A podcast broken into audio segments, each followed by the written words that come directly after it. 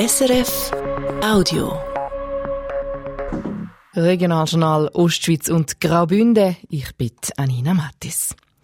Bei den Ersatzwahlen für den St. Galler Ständeratssitz kommt es nicht überraschend zu einem zweiten Wahlgang. Es gibt darum aber jetzt viel strategische Überlegungen, die die Parteispitzen machen müssen.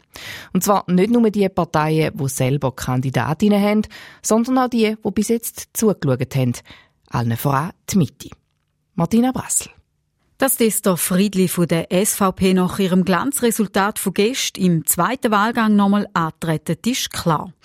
Denn auf der linksgrünen Seite kommt die SP-Kandidatin Barbara Gysi nochmal. Sie hat mehr Stimmen geholt als Franziska Rieser von den Grünen, wo sich zugunsten von ihrer wie abgemacht zurückzieht. Bleibt noch Susanne Vincent Stauffacher von der FDP. Sie hat am zweitmeisten Stimmen geholt, aber deutlich weniger als SP und Grüne zusammen und weiß im Moment noch nicht, was sie macht. Da müssen wir analysieren und da brauche ich Gespräche mit allen Parteien, heisst es von Seiten der FDP. Und da heisst eben auch, es braucht Gespräche mit der Mitte und auch der GLP. Die beiden Parteien haben im ersten Wahlgang Stimmfreigabe beschlossen, müssen jetzt aber Farbe bekennen. Und wenn eine Mitte zum Beispiel eine FDP-Kandidatur unterstützt, dann gibt die da der Susanne Vincent Stauffacher sicher nochmal Aufwind. Nur die Mitte ist schon jetzt gespalten gewesen. Da will allen voran der Mitte-Nationalrat Markus Ritter zusammen mit dem Bauernverband Destor Friedli unterstützt hat. Der alte Regierungsrat Martin Gero, aber Susanne Vincent Stauffacher. Die Mitte da also in einer schwierigen Position. Und dann gibt's auch Überlegungen, wo sich die FDP muss machen.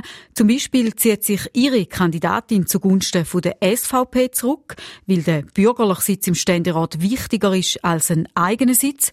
Da hat es in der Vergangenheit schon gegeben. Faktisch bis jetzt, die Entscheidungen fallen diese Woche. Der zweite Wahlgang ist am 30. April.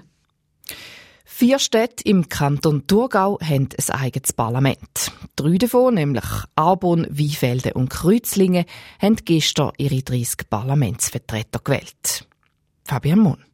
Eine Partei hat in allen drei Parlamentssitzen dazu gewonnen, nämlich die Mitte. Zwei Zweifelden, je ein Zaubon und Zrützlingen. Zrützlingen hat es allgemein die meisten Verschiebungen gegeben.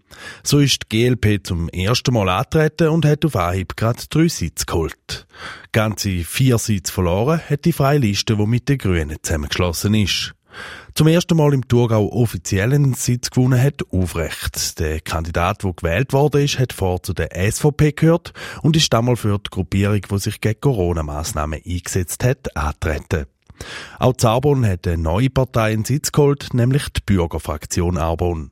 Dafür hat die andere Partei, wo es nur Zarbon gibt, nämlich gesunder Menschenverstand, nur noch zwei Sitze, also ein weniger als bis jetzt keine neuen Parteien und darum auch wenig Sitzverschiebungen hat es Zweifelder gegeben. Dort haben Jung und Aktiv, die SP und die FDP je einen Sitz verloren. Die FDP ist dabei die einzige Partei, die in allen drei Parlamenten Sitz muss abgeben Insgesamt ändert sich an den Kräfteverhältnissen in allen drei Städten nicht viel. Zabon und Trützlingen bleibt die SP die stärkste Partei, Zweifelder die SVP. Die vierte Thurgauer Stadt, wo ein Parlament hat, die Hauptstadt Frauenfeld, die wählt am 23. April. Das Graubünden hat gestern die Stimmbevölkerung deutlich mit 83 Prozent Ja gesagt zum neuen Gebäude der Fachhochschule Graubünden. Dass der Kredit über 151 Millionen Franken an der Urne so schlank durchgegangen ist, freut die Regierungsrätin Camelia Meissen.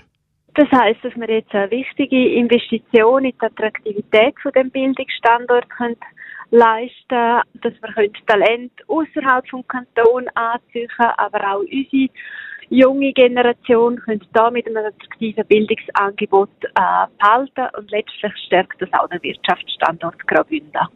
Dank einem neuen Gebäude kommen jetzt Studium und Forschung an einem Standort zusammen, statt wie bis jetzt an fünf Standorten.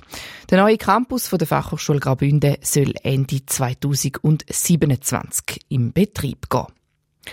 Und noch auf Rapperswil-Jona, da wird der Stadtrat trotz einem Nein gestern an der Urne die Frage prüfen, ob der Stadtrat soll verkleinert und professionalisiert werden.